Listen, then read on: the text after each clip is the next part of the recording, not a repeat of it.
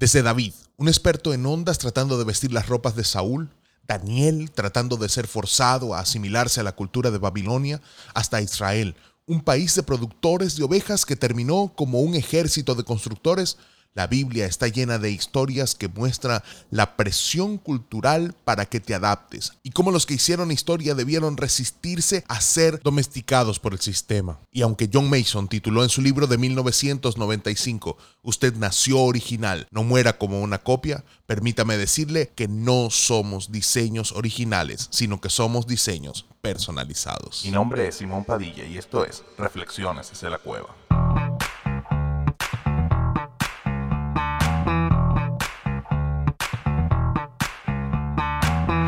Hace un par de años se hizo viral la respuesta del cantante Bruno Mars cuando tras su éxito la prensa comenzó a decir que este era el segundo Michael Jackson de la historia. Él dijo, no quiero ser el segundo Michael Jackson, quiero ser el primer Bruno Mars. ¿No has tenido antes esa sensación que por más que te esfuerces por ser excelente en lo que haces, tu entorno necesita encasillarte en los zapatos de alguien más?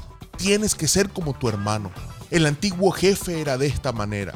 El pastor que teníamos antes era de esta otra. La iglesia de donde vengo se hacía de esta o de esta otra manera. Siempre están buscando compararnos. Y es verdad, cuando somos niños jugamos a ser como nuestros padres. Más adelante conseguimos modelos a imitar en nuestros llamados, en nuestras profesiones o en nuestros dones, pero hay un momento en el que necesitamos aprender a diferenciarnos y aportar al mundo eso que Dios puso en nosotros y que es uno.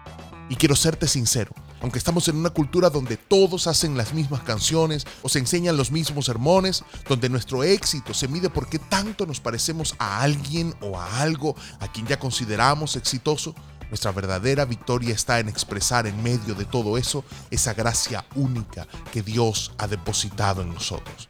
Entonces no importa si estás por abrir un negocio, por plantar una iglesia, por iniciar una familia, la pregunta que hará la diferencia entre la mediocridad y el éxito es, ¿qué es eso que Dios puso dentro de mí que yo no veo en nadie más? ¿Qué es eso único que yo tengo para aportar al mundo que me rodea?